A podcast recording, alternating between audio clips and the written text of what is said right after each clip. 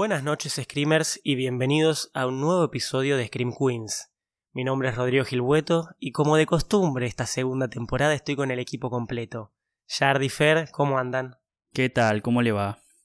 Todo tranquilo, mucho frío de cagarse igual. Sí, la verdad que este es un episodio de invierno, ya estamos, literal estamos con camperas por fuera que estamos obviamente en un lugar cerrado, preparado, pero estamos todos cagados de frío.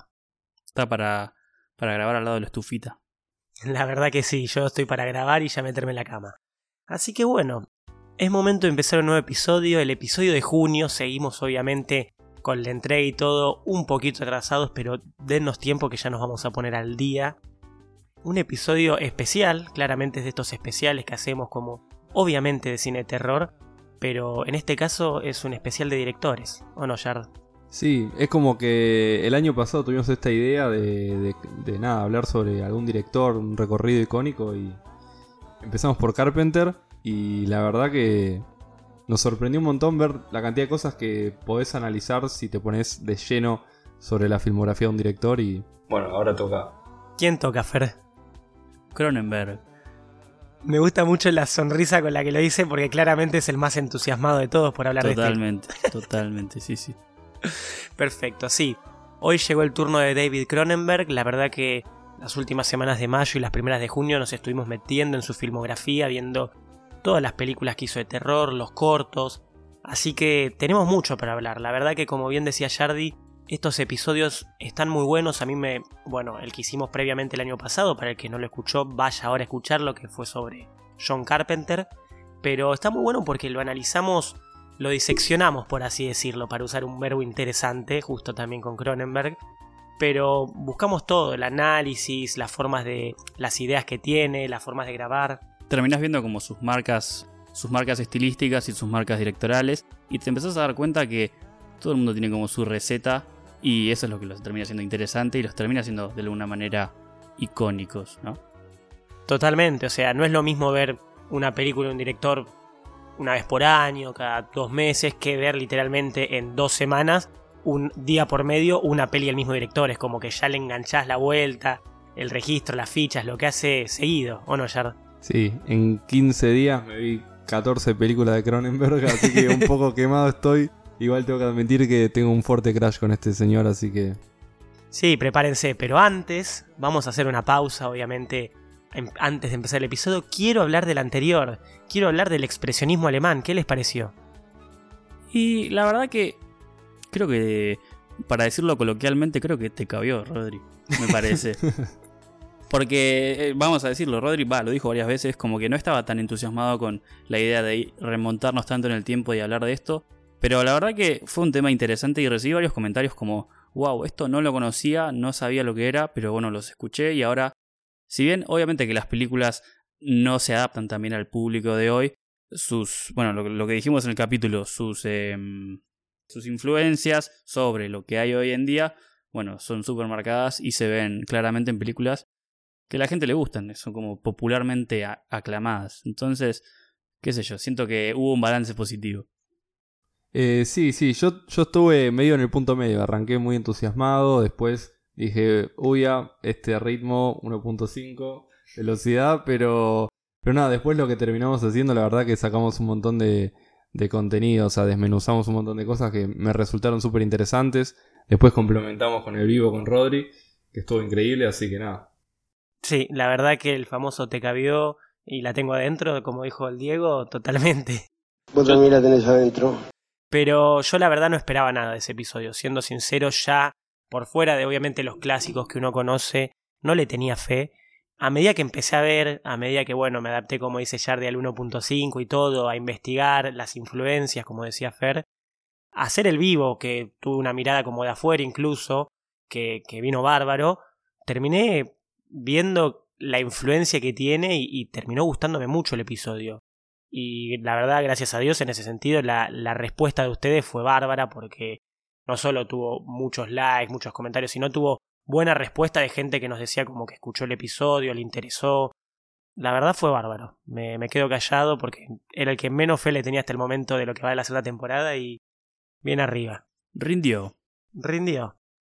Pero bueno, una vez que ya hicimos toda la preparación previa, ya explicamos bien qué son los especiales de directores, ojo, si a alguien le interesa un tipo de especial que tienen en mente que nunca hicimos, díganoslo por mensaje privado, todo eso, queremos empezar a abrirnos con nuevas ideas y obviamente sus ideas siempre vienen bárbaras. Con el tema de directores, igual está bueno aclarar que está bueno hablar de directores cuando ya tienen como una especie de legado, varias películas en, en, en su haber, porque obvio que nos interesaría hablar de, qué sé yo, de Jordan Peele, o de Robert Eggers, o, o algún otro que se me está yendo ahora, Ari Aster. Ari Aster. Pero bueno, eh, son gente que de alguna manera todavía está empezando y es difícil ya establecer cuáles son sus marcas. Y, y bueno, eso. No, es verdad, o sea, literal cuando como que tiramos la, la piedra de vamos a hacer un especial de directores, ¿quién piensan que puede venir? Saltaron todos con Ari Aster, Robert Eggers y es como, mirá, solo tienen dos películas. Sí, obviamente se puede ver varias cosas ya en esas dos películas, pero es poquito. La verdad que reconocemos que le damos mucha más prioridad a alguien que tenga ya una carrera dentro del cine de terror. Dijimos como quizás un mínimo de tres películas, así que ahora que Ari Aster, Robert Eggers están filmando, quizás después podemos llegar a considerarlos, pero queríamos darle esto, un poco más de prioridad a aquellos que tienen ya historia y carrera en el género de terror, justamente. Sí, y también, bueno, es medio la, la Santa Trinidad, la triple C. Y es como, bueno, ya hicimos Carpenter, ahora estamos con Cronenberg. ¿Y quién se viene entonces después? Y eh, un señor que nos cae muy bien también, hemos hecho especial de, de una gran saga. Bueno, el podcast se llama Scream Queens, así que me parece que tendría que llegar en algún momento. ¿El tercer turno es de Wes Craven? Veremos. Pero bueno, antes de anticiparnos, ya nos estamos anticipando un futuro especial, a un futuro episodio. Hablemos del episodio que venimos, o sea, hablemos del director que trajimos a la mesa hoy, que está espiritualmente con nosotros en la cuarta silla. Hablemos de David Cronenberg.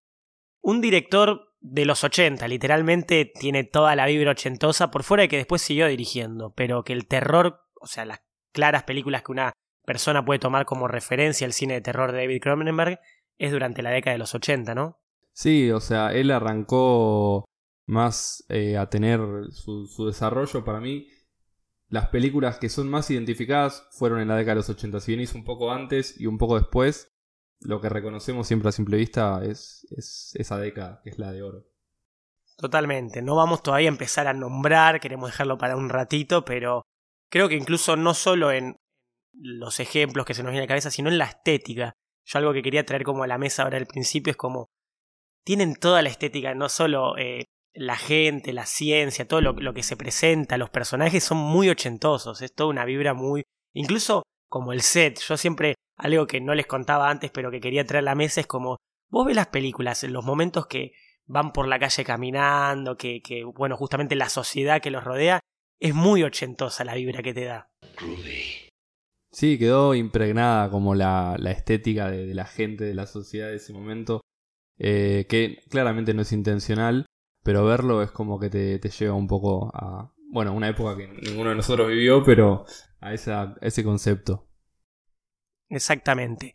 Y bueno, la verdad es que Cronenberg empezó con su primer película de terror fue Shivers en 1975 y la última película del terror hasta el momento fue Existence en 1999. O sea que literalmente, por lo menos en el ámbito del terror, obviamente vamos a mencionar un poco porque hizo otras películas, hizo drama, hizo suspenso, pero su terror fue del siglo pasado. Literalmente en 1999 hizo la última película que es Existence y, y hasta ahí, nueve películas en su haber de terror. Y yo creo que también, sin embargo, eh, si bien justamente no hizo nada del nuevo siglo, muchas de sus películas hoy en día eh, transmiten cosas que están muy presentes, eso sí. Es como que creo que no necesitaba llegar a este siglo porque ya lo vio antes el chabón. Claro, es como que predijo un montón de cosas que en ese momento no estaban tan presentes como la Deep Web o cosas como esas, como ya vamos a estar hablando en la película del mes. Pero acá Rodri se ríe, mira qué pillo que es.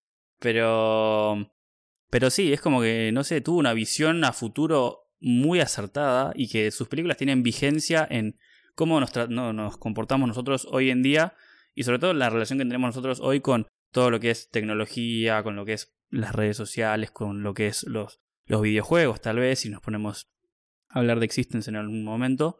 Pero sí, tuvo como una, como una, una visión así y la, la, la impregnó en sus películas y es algo que hoy está vigente. Totalmente, creo que el tema que mencionaste, la tecnología y eso, es quizás uno de sus pilares, pero entonces creo que me das el pie para preguntarles, para preguntarle también al, al oyente, ¿qué hace a Cronenberg un pilar dentro de lo que es el cine de terror o el género de terror?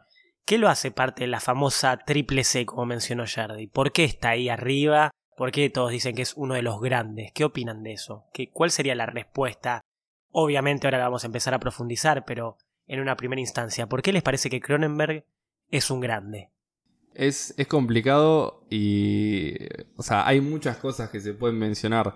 Eh, a mí, particularmente, lo que, lo que viendo su, su recorrido eh, en las películas me hizo destacar es que claramente tenía un manejo del body horror tremendo. Y, y como su relación con el cuerpo, con la psicología. Eran películas que, que te transmiten no el terror más clásico de uy, me estoy asustando, sino como una incomodidad, una angustia, como algo muy trágico a veces que... o incómodo también. Creo que pocos directores me hicieron tener asco viendo algo. Sí, yo creo que obviamente antes de empezar a analizar sus temáticas, sus ideas, que para mí son increíbles en la mayoría, tipo la visión que tenía, porque básicamente casi todas sus películas de terror él también las escribió, pero antes de entrar en todo ese análisis tal vez más profundo de cómo filmaba, cómo dirigía, yo creo que el impacto que tuvo en el género está justamente en esta idea del body horror, o sea, muchos dicen Cronenberg es el rey o el maestro del body horror, y eso generó o marcó influencia en el género para los años siguientes, o sea, a ver, algo que se me viene a la cabeza bien rápido, por decirlo así, que tal vez incluso lo podemos profundizar, pero la última película de Cronenberg fue en el 99 justo después, la primera década del 2000, trae mucho gore, todo el subgénero del gore, de la sangre y todo eso, del splatter, eh, o lo revive. Y claramente hay una influencia en eso eh, de Cronenberg, o sea, claramente hay una influencia de, de los efectos prácticos de las películas de Cronenberg, de las maneras en las que el cuerpo humano puede retorcerse y modificarse y transformarse, que luego, obviamente, películas, tal vez, obviamente la gente dice gore, piensa en el juego del miedo, pero que implica cortarse una mano y cosas así, que tal vez en algún momento se analizará, pero claramente la influencia está, la influencia de la sangre, del cuerpo humano y de sus formas de torturarlo hasta cierto punto y de modificarlo está presente. Comparto, sí. Yo creo que Cronenberg es icónico porque fue el primero que se avivó en hacer algo distinto. De alguna manera. Creo que fue el, el primero que dijo, bueno, ¿sabes qué? Yo voy a comentar, voy a comentar, no, voy a mostrar esta idea a partir de este medio que nunca nadie hizo. O sea, estaba The Thing, la cosa que tiene algunas cosas de body horror de alguna manera, sí. Por supuesto. Por supuesto. Pero él, o sea, lo llevó a un plano más profundo y quiso como em, darle un cierto sentido a ese gore y a, esas mutilaciones y, y esas cosas que nadie hizo. Y entonces yo creo que por eso fue tan... fue alguien que marcó tanto a la gente y por eso estamos hablando de hoy, hoy en día. De él hoy en día.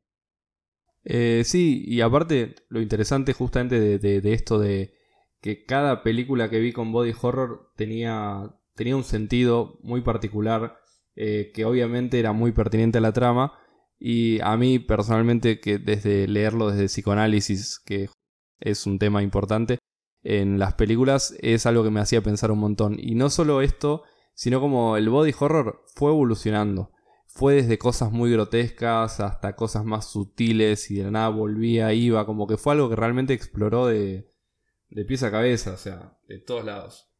Sí, creo que quizás la respuesta más rápida que se puede decir es como exploró lo interno, lo emocional, también incluso lo mental, como ya mencionó hasta lo psicológico, a través del body horror, porque justamente, o sea, para decirlo así, desde películas tal vez con un body horror más implícito, como decía Jardy, hasta algo bien explícito como la mosca, tiene un significado, como bien explicó Fer. Cada transformación, cada cambio en el cuerpo estaba atado o está atado, porque las pelis se pueden seguir viendo, a cosas internas, a deseos, a motivaciones, a situaciones en la mente de la persona. Yo creo que ahí hay una unión, que ya la voy a tirar ahora, obviamente ahora lo vamos a ir profundizando, pero Cronenberg, que lo mencionábamos con Jardy cuando terminamos de ver quizás Videodrome y todo eso, eh, separa sobre tres patitas la mesa donde está parado Cronenberg, por así decirlo, que son la parte del cuerpo, la carne, o sea, esto del body horror que está relacionado, la mente, porque esto que bien menciona Fer de las exploraciones internas o de los significados que se le da a cada transformación a partir del body horror, y bueno, lo que ya mencionamos tal vez al principio, la tecnología, que ahora vamos a terminar de profundizar con la idea de la nueva carne y todo eso, pero bueno, esas tres patas, que es la mesa Cronenberg, que yo quiero decirle así, para que sea simbólico, eh, son lo que componen este director y lo que lo hace grande hasta cierto punto. Sí, sí, o sea, estoy totalmente de acuerdo. Si bien estas tres patas a veces no están en todas sus películas, siempre vemos, lo vemos en sus relatos a una o a otra, y cuando están las tres, justamente creo que fueron las que, las que más se destacaron, al menos para mí. Y Rodri, vos que mencionabas lo de la nueva carne, eh, de New Flesh, que, ¿por dónde va eso? Long live the New Flesh, como va a decir nuestro Cold Open. Pero bueno, justamente viene a partir de dos de estas tres patas, que es la idea de la tecnología y el cuerpo, de, de la carne justamente, la nueva carne, que está intrínsecamente atada a lo mecánico. O sea, lo orgánico y lo mecánico conviviendo juntos. Y hay un montón de películas ahí rápidamente, o sea, puedes decir The Fly, pero Existence también, eh, Videodrome también, que fue nuestra película del mes, todas están atadas a la idea de cómo lo orgánico y lo mecánico se entrelazan en nuestra sociedad y en nuestros cuerpos justamente hoy en día. Ese es un tema que, justamente, medio transicionando esta filmografía eh, y todo, yo tenía la idea el año pasado de hacer la tesis de la facultad justamente sobre esto, como el cuerpo como una extensión de la tecnología y todo, pero era muy amplio, no sabía cómo cerrarlo algún marco y creo, tal vez, que haga la tesis sobre eso este año, porque colgué la facultad en el medio. Pero nada, me interesó mucho justamente ver esto de cuerpo, tecnología y, cómo se entremezcla. Es, es un tema súper interesante que hoy es presente, o sea, no sé, se te rompe el celular y es perder algo, una parte tuya. Sí, totalmente. Incluso, bueno, eh, nos estaban escribiendo y todo por, por el privado de Instagram. Obviamente, como siempre decimos, tratamos de responder todos los mensajes. No tengan miedo en escribirnos con ideas, teorías, comentarios. Y había arroba Jeremías Dotro, nos escribía por privado hablando justamente de la influencia de la psicología en Cronenberg y cómo es increíble todo lo que este, lo que este director explora sobre eso. Y bueno, lo poco que el psicoanálisis quizás lo menciona. Vos, Jardy, como estudiante, me podrás corroborar eso o decir, no, yo justo durante la carrera vi tal película, tal. Pero la mente, por fuera de que hablamos de la tecnología y el cuerpo y lo atados que están, la mente también viene atado a eso, ¿o no? Sí, sí, totalmente. O sea, hay. Es, es una pregunta bastante compleja, pero. Pero justamente cuerpo y tecnología están unidos por algo, que es la mente. O sea, como no es una, realmente una extensión física, lo que lo une es a través de la mente. Es como si estuvieran. Como si sería el puente entre el cuerpo y la tecnología y la mente. Creo que un ejemplo rápido para traer, por fuera de que no es nuestra película del mes, Existence, que habla sobre videojuegos y todo eso en el 1999, un genio, pero habla de cómo el videojuego se conectaba a tu cuerpo, básicamente. Vos conectabas como la consola en tu espalda, en la columna, y obviamente ahí ya está la unión de lo físico y la, y la tecnología, del cuerpo, de la carne, pero al mismo tiempo traía lo mental, como bien dice Jardy, que es la unión de ambos, porque te traía justamente la idea del juego, de lo real, de cuál era el juego y cuál era la realidad. Y creo que ese es un ejemplo rápido para mostrar cómo el, triángulo de ideas que Cronenberg busca explorar en sus películas. Y cómo una depende de las otras dos. Y obviamente, como bien menciona Jardy, tal vez en algunas películas se explora más a fondo una de las tres o dos de las tres, pero generalmente, bueno, ahora los, tres lo podemos decir después de haber visto toda la filmografía, se nota, vos te das cuenta que por más que tal vez no hable mucho de la mente, está presente, o que tal vez no hable mucho de, la tecnología, está intrínsecamente relacionado con todo esto. Sí, siempre hay como destellos y, y, bueno, y pequeñas relaciones que se van dando que de alguna manera terminan involucrando las tres patas, así que no hay escapatoria, siempre va a estar eso. Y otra cosa que para mí está muy presente en Cronenberg, que quería traer por fuera estas triples, eh, de, esta, de la triple alianza de la Santísima Trinidad, de la tecnología, el cuerpo y la mente, es la crítica social. Me parece que Cronenberg es un director muy consciente socialmente hablando y muchas de sus películas hacen una crítica, ya sea socioeconómica, ya sea de eh, la sociedad en sí, no necesariamente de, las clases y del capitalismo, por fuera de que hay muchas películas que lo hablan. La plata, la plata, lo único que le importa a la familia es la plata. Pero también de la sociedad en sí, de sus, ah, eh, de sus rutinas, de sus consumos diarios, de las cosas habituales que ellos hacen. Y hay una mirada muy fuerte y crítica a eso. Sí, también me sumo a lo que estaba diciendo, también sobre la represión y sobre eh, la libertad bueno, de expresión y de prensa, por ejemplo, como se puede ver en esta película que se me acaba de ir el nombre, la, estaba, la tenía ahí para decirla, pero se me fue, eh, Scanners, que hay como toda una simbología eh, sobre lo que es perseguir al que piensa distinto y al que se despierta y al que de alguna manera sale de la cueva. Y bueno, eso está presente y está presente hoy en día también. Así que bueno, otro, otro ejemplo de cómo el tipo veía las cosas de una manera muy particular y se adelantó a todo el mundo. Eh, y sí, bueno, también a nivel social, eh, si bien eh, no es para nada de mis pelis favoritas, arrancó justamente con una mirada mucho más amplia. en sus dos primeras películas, Rabbit y Shivers, es eso, toda la cuestión del, del, departamento aislado de la sociedad, con todo incluido, medio como esto de la burguesía cada vez, no sé, alejándose más y más de, los males de la ciudad y toda esta cuestión. Y, de cómo, bueno, se empiezan a, soltar todas las formalidades sociales y se va un poco todo al carajo. De bueno, Rabbit como una enfermedad y, un impacto epidemiológico enorme. verla en, cuando en esta pandemia fue un poco raro. A Rabbit, toda la parte final, me hizo pensar mucho en esto.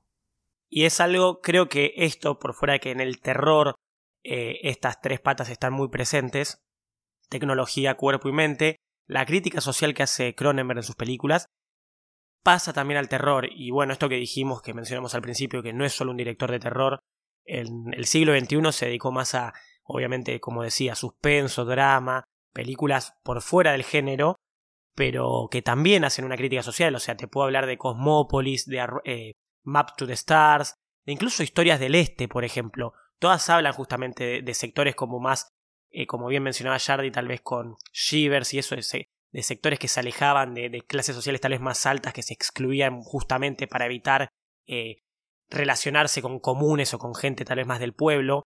Y lo puedes ver en Cosmópolis, como lo puedes ver en Maps to Star, eh, obviamente influenciándolo todo la idea hollywoodense y como el Star System sería como una clase alta. Lo puedes ver también en Historias del Este, o sea, básicamente toda la mafia rusa eh, está cerrada en sí misma y no se abre con nadie y obviamente hay una alegoría a las clases altas en todo eso.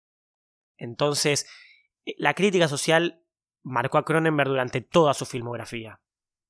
Sí, sí, sí. O sea, es que, bueno, cuerpo, mente y tecnología estamos siempre englobados en un espacio social. O sea, si bien esta es una pata, este es el lugar, o sea, esta trinidad sería la mesa, la mesa está en un lugar, y en este lugar donde está es en el espacio social y claramente hay una relación siempre. Y bueno, hay, gente que no es consciente de eso, pero Cronenberg eh, siempre también puso esa mirada en, en sus relatos, no sé. Totalmente, me gustó cómo expandimos la alegoría de la mesa a mucho más. Estoy orgulloso de haber traído la idea de las tres patas. Pero bueno, ya que hablamos tanto de la nueva carne, hablemos de la película del mes, Videodrome, donde explícitamente dicen Long live the new flesh, larga vida la nueva carne. Long live the new flesh.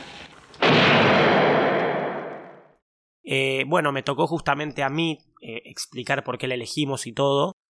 La realidad es que nos pareció que Videodrome, si no es la que más, es una de las que más habla o muestra, mejor dicho, estas tres patas de la mesa, y representa todo lo que es Cronenberg. Nosotros, o por lo menos cuando me tocó explicar, yo creo que es Cronenberg en mayúsculas esta película. Y es una película que está muy presente hoy en día. Como dijimos, siempre vamos a hablar en el episodio con spoilers, así que no voy a perder tiempo como dando la sinopsis, asumimos que ya la vieron, si no, o no me voy a tratar de evitar spoilear. La película habla sobre la televisión, o se habla sobre justamente un productor de un canal de televisión que busca programas que desafíen la moral y a la sociedad con violencia, con sexo, con todo. Todo con el fin de tener un poco más de gente que te mire, ¿no? todo con el fin de tener más rating, tener más gente que te esté mirando. Y sí, abre la televisión y como dijimos es muy ochentosa la estética, la vibra, la idea del televisor, o sea, hay videocaseteras, hay VHS y todo eso, pero vos le sacás como la visual ochentosa y la película hoy en día sigue muy presente. Es una película que en 2021, ya más de casi 40 años después, sigue presente la crítica y vos la podés asociar con Internet y entendés que se puede referir tranquilamente al Internet y a la idea de, en vez de rating, visualizaciones. Sí, no sé qué tan verdad será esto, pero supuestamente la idea le viene retumbando en la cabeza acá a nuestro amigo David. Desde que era muy chiquito, ya que él, bueno, se dice que se quedaba como mirando tele cuando era chiquito hasta muy tarde. Y en esas horas empezaban a ver como señales pirata que se colaban en los en los canales y tenía como la ilusión de ver algo nuevo, algo extraño, algo así, viste, cuando sos chico que tenés ganas de ver algo medio raro o medio sacado. Entonces como que yo creo que a partir de eso tuvo como esta idea de, bueno, de querer buscar lo extremo y querer mostrarlo y querer hacerlo público. No sé, ¿ustedes qué piensan de eso? Sí, eh, estoy de acuerdo. Incluso la verdad que me hace acordar, como vos decías, quizás de chicos de ver el famoso, tal vez meme, tal vez alguno lo hizo, tal vez no, pero de tratar de ver porno codificado a través de la tele cuando eras chico y que no veías nada, pero tratabas de vislumbrar algo de la señal. Y hay una idea de eso, justamente, la idea de ver porno de chico en los canales codificados, en esta idea, porque es justamente la idea de un tipo que busca traer eh, programas bien violentos, bien sexuales, al ojo diario.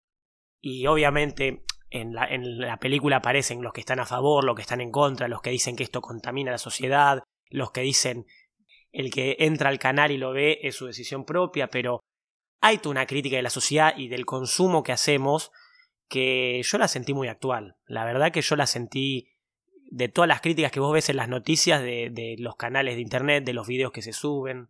Inclusive también la moralidad dentro de estas propias como de estos videos, de estas señales, de estas cosas que suceden, que hoy en día también se está hablando mucho.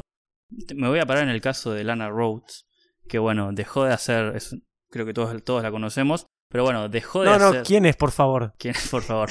Lana Rhodes es una, una estrella pornográfica, una actriz porno, que dejó de hacer videos, dejó de dedicarse a eso para dedicarse a otras cosas. Y, y bueno, ella dice que le pasaron cosas muy extrañas, le pasó de todo, y que varias veces se vio sometida a hacer cosas que no estaba del todo de acuerdo, pero bueno, las terminó haciendo por tal o cual otra cosa. Y entonces eso también pone en juego un poco la moralidad de estos videos y a qué se puede llegar en, como para, bueno, que la gente te dé bola, para que la gente se sienta como atrapada por lo que haces. Y, y es como que se deshumaniza porque perdés un poco como la sensibilidad por la gente que sale en estos videos y estas cosas. Y yo creo que eso tam también está presente en, bueno, en la peli, porque me acuerdo de una escena donde están hablando sobre, bueno, pero en este video están, están matando a alguien y eso no, no lo podés mostrar, ¿Qué, qué es lo que querés hacer con eso. Y bueno, creo que es algo que, como venimos diciendo, está presente hoy y no sé cómo el tipo hizo para darse cuenta de esas cosas en ese momento. O sea, yo creo que justamente más que, más que que está presente hoy, creo que hoy está más presente que en el momento que sacó la película incluso. En ese momento justamente los medios, el acceso a este tipo de información era nada, una red pirata que se filtraba, estaba todo mediatizado por productores de televisión, por cosas así. Hoy, eh, al alcance del celular, eh, de la mano, uno puede ver cualquier cosa. Y ya, ya está, está, normalizado ese morbo de gente que se pasa videos hiper violentos que a mí me desagradan totalmente, pero es muy. Se escucha mucho esos videos de WhatsApp, taca, una muerte. Y accedemos eh, mucho más fácil a estas cosas cada vez más y más morbosas. Y cada vez estamos más insensibilizados porque el nivel, o sea, lo vemos a través de una pantalla eh, la pantalla le da una cuestión medio de, irrealidad. Que medio se ve en Videodrome en el momento de esto que, que sale la mano de adentro de la pantalla como si fuese una pantalla de piel, un tejido, medio un cartílago de carne. Es como que tenemos de alguna manera una protección que nos da el celular de ver esto a través de ahí. Le saca la realidad, sensibilidad y todo. Y también, bueno, en Videodrome, como decías vos antes, Rodri, eh, lo que pasa es esta cuestión medio de doble moral siempre que se da. Eh, todos los que eran moralistas en la película terminaban siendo los que estaban más involucrados en este proyecto o más sabían de este. Eh, es como que hay una cuestión a veces en, el, en el, morbo, en la, fobia, en decir no, esto no, esto no, y en realidad está tapando el mayor deseo de tener acceso a este tipo de cosas. La verdad que por, esas, por esos motivos es que le elegimos como la película del mes, a pesar de que quizás hay películas más reconocidas como The Fly, que todos dicen, ay, no eligieron The Fly. No, quizás todos la conocen, es la, primera que se te viene a la mente al hablar de Cronenberg. Y esta película no solo nos, nos pareció sumamente interesante, sino que esto lo representa más. Me gusta esto que decías de todo lo de la televisión, porque también hay imágenes que te quedan marcadas, que son surreales hasta cierto punto. Una tele latiendo con tejido humano. Pero bueno, como venimos diciendo, el body horror tiene significado, tiene una idea o una motivación detrás, no es simplemente sangre y cuerpo y transformación por el hecho de hacerla, que tampoco estaría mal, pero en este caso David tiene muchas motivaciones detrás, entonces es muy interesante. Y bueno, a partir de ahí que usa esa frase, básicamente los seguidores, la gente que viene a terror, es una filosofía la nueva carne hoy en día. ¿O no? Sí, o sea, es una filosofía de la cual todavía no, no investigué tanto, pero de alguna manera ya hoy en día, más que filosofía, diría una mezcla entre ideología y algo que, que ya damos hasta por sentado, como que ya es tan propio que, que no sé si ejercemos conscientemente. Somos víctimas de la nueva carne para mí. Claro, ¿quién puede vivir más de un día sin su celular? Como decía Jardy. El celular como extensión del cuerpo, como extensión de la mano, quizás. Está bien, me gustó, me gustó ese, ahí esa idea de víctimas de la nueva carne. Se podría hacer toda una película a partir de eso, con la idea de víctimas. Che, nosotros estábamos, cuando íbamos viendo las películas se nos iban ocurriendo ideas de body horror que no vamos a decir para que no nos roben las ideas, pero tenemos tres nuevos guiones para David Cronenberg que nos llamen porque hay algunos geniales. Uno con pedido ya que es excelente. Otra cosa que me gusta mucho de Cronenberg que la quería traer, que me cago de risa pero me gusta que sea así, es que el tipo es extremadamente sexual. Como bien tal vez decías vos de que de chico él miraba todas las ideas, tal vez o quería ver cosas violentas en el televisor y eso. El sexo está represente en las películas de David Cronenberg. Y es que el sexo es carne, o sea, el sexo entra dentro de la idea de carne, de lo físico, de, de lo humano. Hay sangre por medio, obviamente, hay, hay cosas, ¿cómo decirlo?, bien humanas, bien impulsivas. Sí, también un poco de cómo la necesidad se empieza a transformar en adicción y cómo eso te lleva a, ser, a deshumanizarte. Y bueno, ahora se me fue, se me fue el nombre de la película, estoy re olvidadizo hoy, pero hay una donde hay, hay como una especie de, de virus que transforma a la gente en zombies adictos al sexo. Sí, justamente. Shivers, que es la primer película de Cronenberg, o sea, el primer largometraje de terror de Cronenberg, hizo de adictos al sexo, básicamente. Que yo lo, hablaba con Jardy, que siento que hoy en día es una peli que se puede mejorar y hacer una buena remake. Bueno, ese es otro tema que se puede hablar en otro episodio acerca de las remakes, de cómo es una buena remake, pero ya desde el comienzo el sexo estaba presente y está en Videodrome, obviamente, está en The Fly, está en, o sea, está en todo su cine de terror, creo yo. Y incluso, bueno, en Rabbit, eh, la actriz principal era una actriz pornográfica previamente a, hacer su paso al cine. eh, y por algo para mí Cronenberg la eligió. O sea, y bueno, sexualidad y psicoanálisis que ya mencionábamos también. eh, Freud y, y bueno, el psicoanálisis siempre investigó muchísimo todo lo que es la sexualidad. También Rabbit es, ya lees la sinopsis y es a una mujer le crece un objeto fálico que sale de adentro de su axila.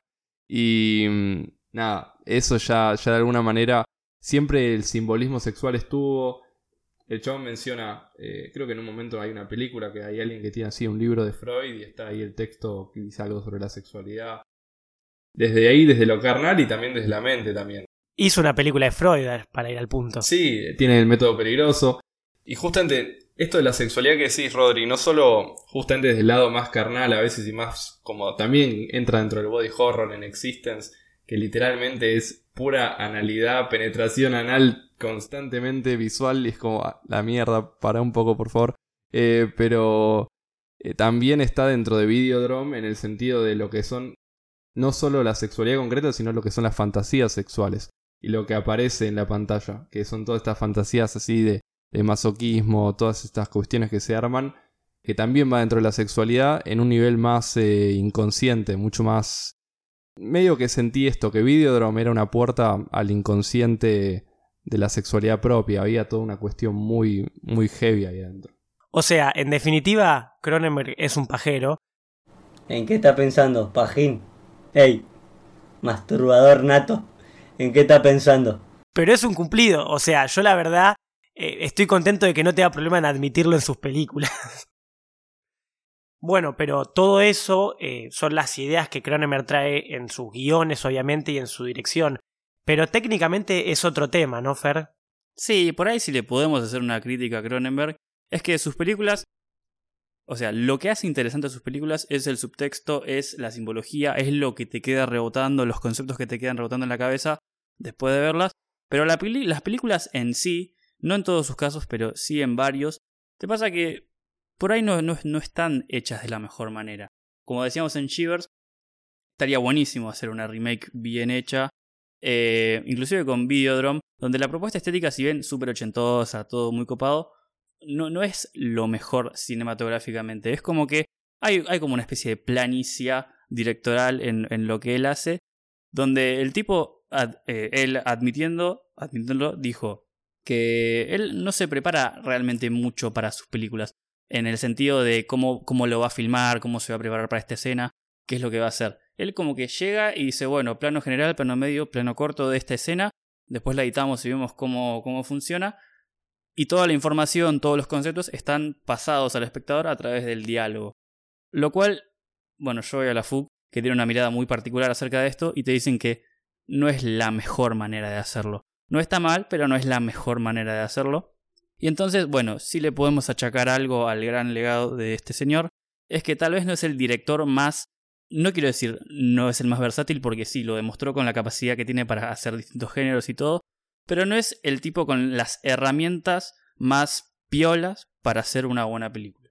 Entonces, creo que todo queda al subtexto y en las ideas y los conceptos, pero por ahí alguien que no está tan metido en esto y quiere ver una película de Cronenberg porque le dio curiosidad, pero la va a ver medio por encima, por ahí se aburre porque no son lo más llamativos a nivel estético y a nivel conceptual cinematográfico.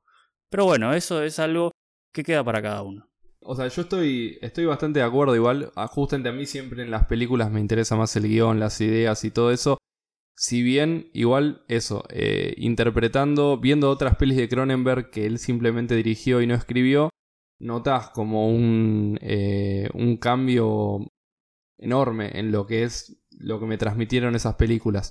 Cuando veía una peli de Cronenberg que él no había escrito, eran películas que, bueno, dependían del guionista, que en estos casos no eran a veces tan interesantes. Eran pelis buenas, pero digo, no destacables. Lo que podemos decir así como para resolver esto es que si bien el medio es el mensaje, de alguna manera, lo que pasa con Cronenberg es que el mensaje es súper potente, pero tal vez el medio no.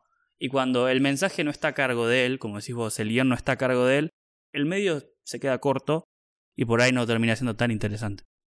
Bueno, por ejemplo, para traer a la mesa o traer las películas de Dead Zone, es la única película de terror que Cronenberg no escribió, su único largometraje que no lo escribió él.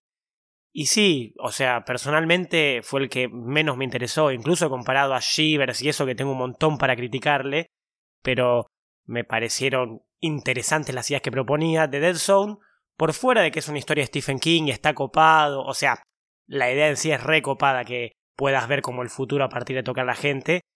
Pero la película en sí, como la, eh, cómo estaba filmado y eso, el largometraje, me pareció básico. Sí, es como ver una película, como que no identificaría una peli que solo está dirigida por Cronenberg, no identificaría como una marca directoral que digo, uy, esto lo hizo él. No es como, no sé, ver a Wes Anderson o algo así. Claro, o sea, el, ejemplo más claro sería Wes Anderson o algo donde te das cuenta que, bueno, la simetría, la manera de componer, si tenés que traer a alguien de terror, por ejemplo, director que hizo terror. Y bueno, ya hablamos un poquito de él, de Gaspar Noé, por ejemplo, con toda su idea de, bueno, los colores súper saturados que te impregnan esa sensación como de intranquilidad, los planos larguísimos, toda esta idea de... Si bien también habla, bueno, de, lo sexual y todo, todo está contado a través de, bueno, de una lente así eh, conceptual donde hay una propuesta de él de decir, bueno, yo quiero filmar esto así porque la cámara de, en este movimiento y en este encuadre me va a transmitir esto. En Cronenberg no se ve tanto eso, él simplemente filma y deja que las cosas pasen y deja que, bueno, el diálogo sea el encargado de pasar la información. Entonces, son gustos, son cosas y son, bueno, cada uno tiene lo suyo y a cada uno le gustará lo que le guste. Les prometimos un análisis bien completo y acá lo tienen.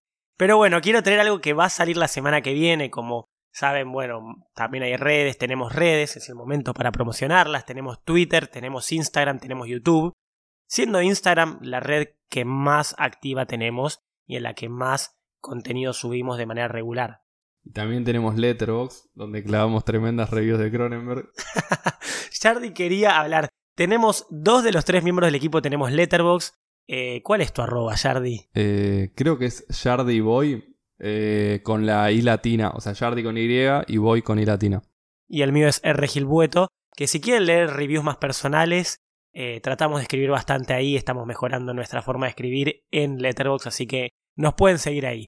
Pero como equipo, las redes que tenemos son Twitter, Instagram y YouTube.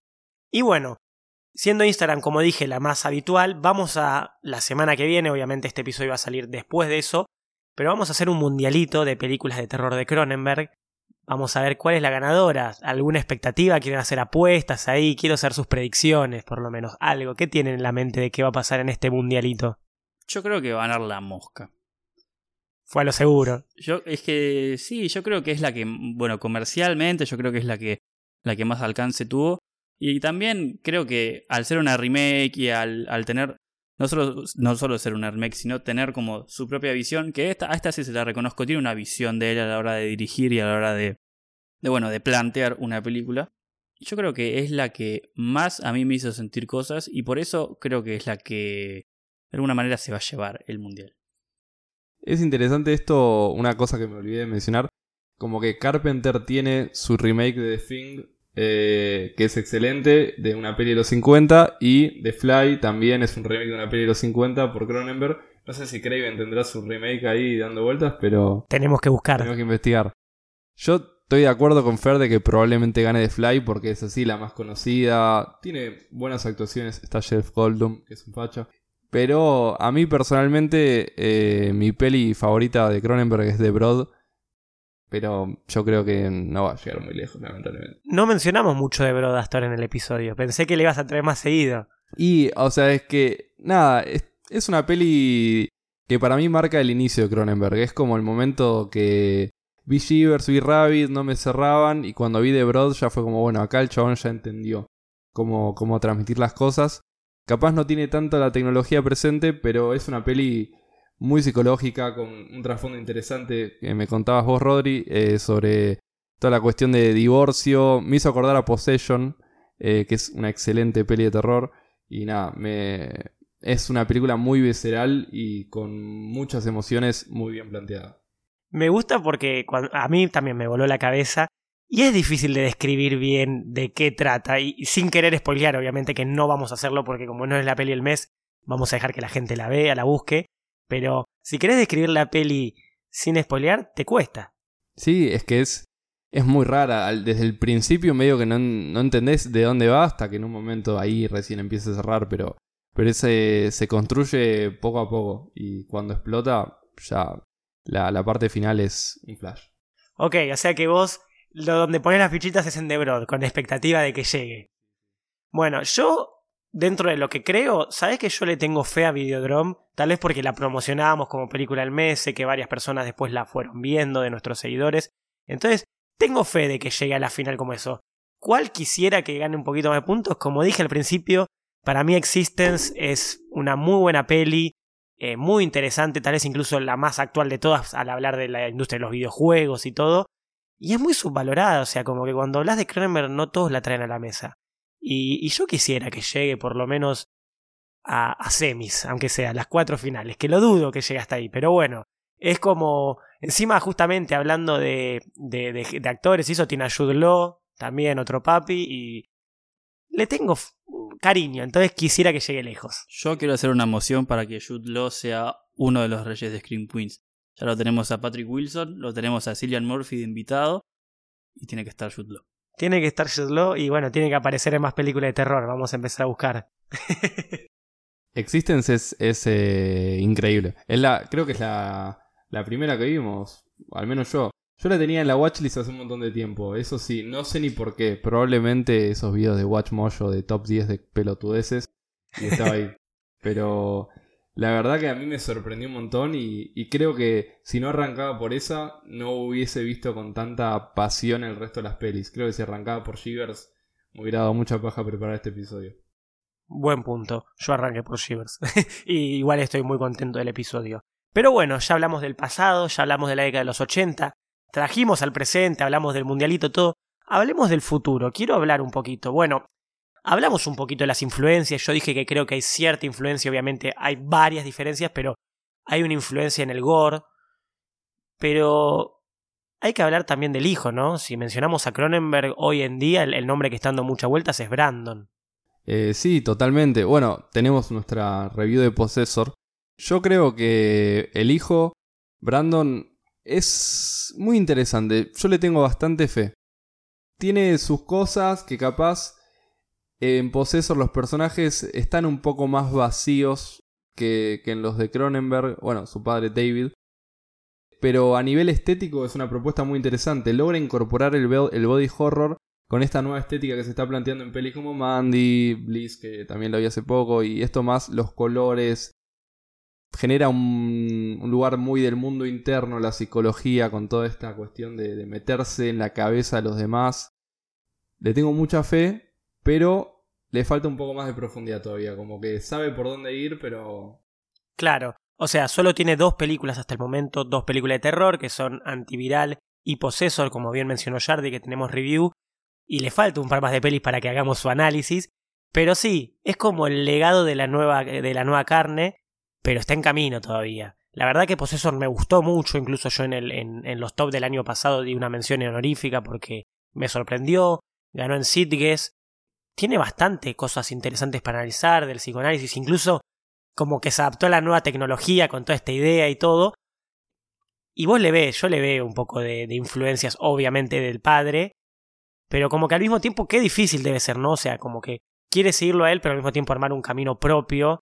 Y es eso que decís, o sea, le falta como para, para que sea algo que digas, wow, realmente. Es que es complejo, o sea, sí, tiene que llenar unos zapatos porque aparte fue por el lado del terror y todo.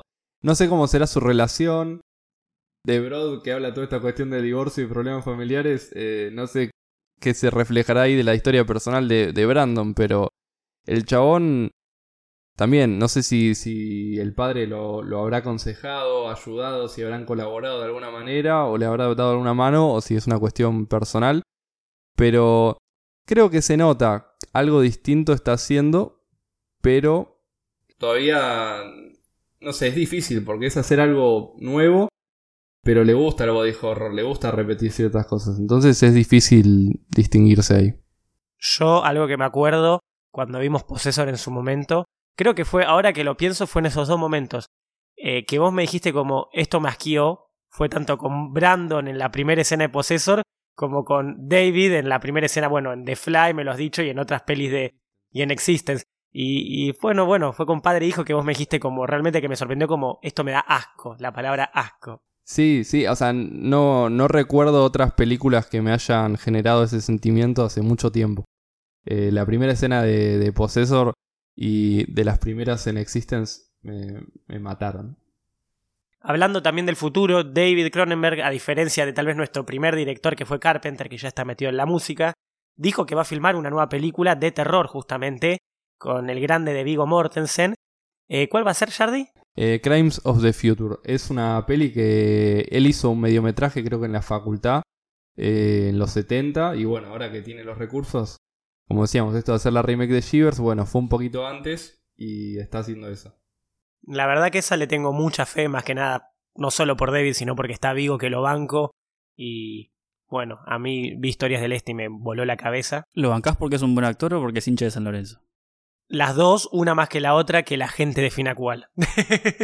Vigo, Vigo tiene una relación con Cronenberg. Yo no sé de dónde habrá salido, pero están, están en varias pelis y creo que ya deben tener muy buena química. Ya trabajaron en tres, que fue eh, Una historia violenta, Historias del Este, que le dio una nominación al Oscar a Vigo a Mejor Actor, y eh, Un método peligroso. Y nada, a partir de ahí quedó una relación muy buena entre ambos. Y, fue lo primero que dijo, creo, al anunciar que iba a hacer una nueva película, fue como voy a hacer una nueva película de terror con Vigo. Fue como lo primero. Hay una muy buena relación. Yo banco mucho relaciones entre directores y actores y que hagan muchas películas juntos. Pero bueno, creo que eso fue un buen análisis de todo, para que vean, como yo les venía prometiendo desde el principio, pasado, presente, futuro de, de David Cronenberg, una zambullida en toda la filmografía de David Cronenberg, un análisis de sus películas, de sus ideas.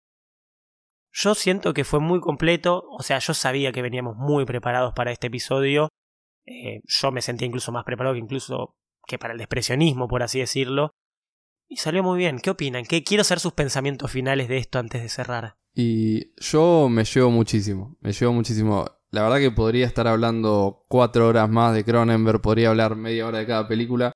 Eh, no lo vamos a hacer porque no los queremos, no sé, saturar. Que te sigan en Letterboxd, ¿no? Que me sigan en Letterboxd y ahí pueden leer todo. Y bueno, si creo que si hago una tesis sobre Cronenberg, terror y eso, eh, nada, después, si a alguien le interesa leerla, falta un año igual todavía para hacer eso seguro. Pero nada, me llevo mucho, mucha inspiración, mucho. Me, me tocó en un sentido personal todo el tema del body horror porque me hizo volver a conectarme con la facultad un poco, pensar más psicoanálisis, que no, que estaba re saturado de, la, de leer teorías una bocha, y me hizo volver a conectarme con eso, así que me movilizó este episodio. La verdad que algo que me sorprendió, que incluso trayéndolo a la mesa, Cronenberg estaba en la lista de posibles directores, pero como que no sabíamos si queríamos ir con un grande, grande del terror. Después de haber hecho Carpenter dijimos como, bueno, busquemos a alguien que esté mucho en el terror, pero que no sea tan reconocido. Pero cuando estábamos viendo la lista y por distintas cuestiones que no queremos como profundizar ni gastar mucho tiempo en cómo elegimos los episodios y todo, pero siempre seguía Cronenberg como la lista de posibles ya para el final, cuando teníamos solo 3, 4 en la mano, 3, 4 opciones. Fue como, a ver, Cronenberg nunca hablamos hasta ahora. Literalmente, si se ponen a recorrer eh, toda nuestra historia de casi dos años de Scream Queens, con la excepción de la review del hijo, nunca hicimos como una mención a Cronenberg. Y fue como, nos falta meternos en este mundo. Hablamos mucho de Carpenter, hablamos mucho de Craven, pero no tenemos menciones de Cronenberg. Y la verdad que yo no me esperaban, no es que no me esperaba nada, no sabía con qué encontrarme. Siempre fue como body horror, fue como, como que dentro de mi idea del terror yo lo aprecio mucho, pero siempre es lo que menos me interesa personalmente en la búsqueda de películas de terror. Y, y me fui sorprendido para bien. Me quedaron películas no de terror para ver que quiero ver, como Cosmópolis. Y nada, muy, muy, muy interesante. Fer. Yo creo que le hicimos justicia. Asa. Sí, algo que les quiero avisar también a nuestros amados screamers es que no tengan miedo en repetir las películas, no tengan miedo en ver de vuelta alguna escena, no tengan miedo en en volver a ver y no tengan miedo de decir tipo, uy, para esto no lo entendí. Porque son películas para pensar, son películas para rever, son películas para como tener en la cabeza y replantearse varias cosas. Y yo creo que por eso es interesante también el trabajo de este señor. Y por eso, bueno, lo apreciamos. Así que eso, no tengan miedo en volver a ver Videodrome si no lo entendieron al principio. No tengan miedo en, repetir y pensar. Porque esto es para pensar. Bueno, Perfecto, entonces me gustó mucho este episodio, esta segunda temporada estamos eh, con todo. yo, yo le tengo mucho cariño a esta segunda temporada con los temas que venimos eligiendo. Como ya saben, ya dijimos las redes, no las vamos a repetir, pero sí por donde nos pueden escuchar, porque tal vez no les gusta la plataforma donde nos escuchan y hay muchas otras. O sea, nos pueden estar escuchando por YouTube, como quizás la clásica es Spotify. Hoy en día estamos, todos nuestros episodios están en Spotify, pero también, bueno, como dije, están en YouTube están en Apple Podcast y están en Anchor. Nunca lo dijimos, pero en Anchor, obviamente si escuchan otros podcasts, seguro ya lo han dicho, se pueden mandar notas de voz. Si alguna vez alguno quiere aparecer en un episodio ya sabiendo la temática y eso y mandarnos una nota de voz, es más que bienvenida. Como bien venimos diciendo, nosotros respondemos todo y creo que una de las cosas que más nos gusta es la interacción o la respuesta de, de los screamers. Lo que más nos interesa es cuando nos mandan teorías conspirativas muy falopa de las pelis que estamos hablando y, y bueno, y compartiendo. Así que eso es súper bienvenido. Por eso, las teorías conspirativas nos gusta que nos respondan y que interactúen. Esto que dijimos, no sé, hoy hace un rato trajimos como uno que nos habló de psicología por mensaje privado y, nos viene bárbaro, a nosotros nos gusta mucho. Entonces, no duden en escribirnos, en si quieren mandarnos audios por Anchor, en comentar las publicaciones, si vieron o no vieron las películas que recomendamos o que mencionamos. Eh, lo que más nos gusta creo que es, es que es la interacción con el público, ¿no, Yard? Siempre eh, es enriquecedor. O sea, podemos hablar entre nosotros, pero bueno, también nos gustó hacer invitados. Estamos buscando otra posibilidad de eso. Porque siempre que haya una cuarta voz, una quinta o más voces, eh, amplía la posibilidad de, contenido que tenemos para dar y, y bueno, para que todos eh, estemos mejor informados también. Totalmente. Incluso, bueno, nos han comentado como que no, no, no estaban de acuerdo con nuestras opiniones y hubo un diálogo que estuvo bárbaro para ver otro punto de vista. Y bueno, no hay mucho más para decir, así que no duden en interactuar con nosotros, en recomendar nuestro podcast, en decir síganlos, escúchenlos, esto te va a gustar o te va a interesar por lo menos. O te vas a enojar y le puedes decir estos tres boludos comentarle algo. Pero interactúen, escuchen, recomienden que eso no solo nos gusta, sino que nos ayuda una banda. No hay mucho más para decir, se hace la hora de episodio, dijimos que no queríamos extender nunca mucho más de una hora, así que es el momento de la despedida. Buenas noches, Screamers. Buenas noches, Buenas streamers. noches.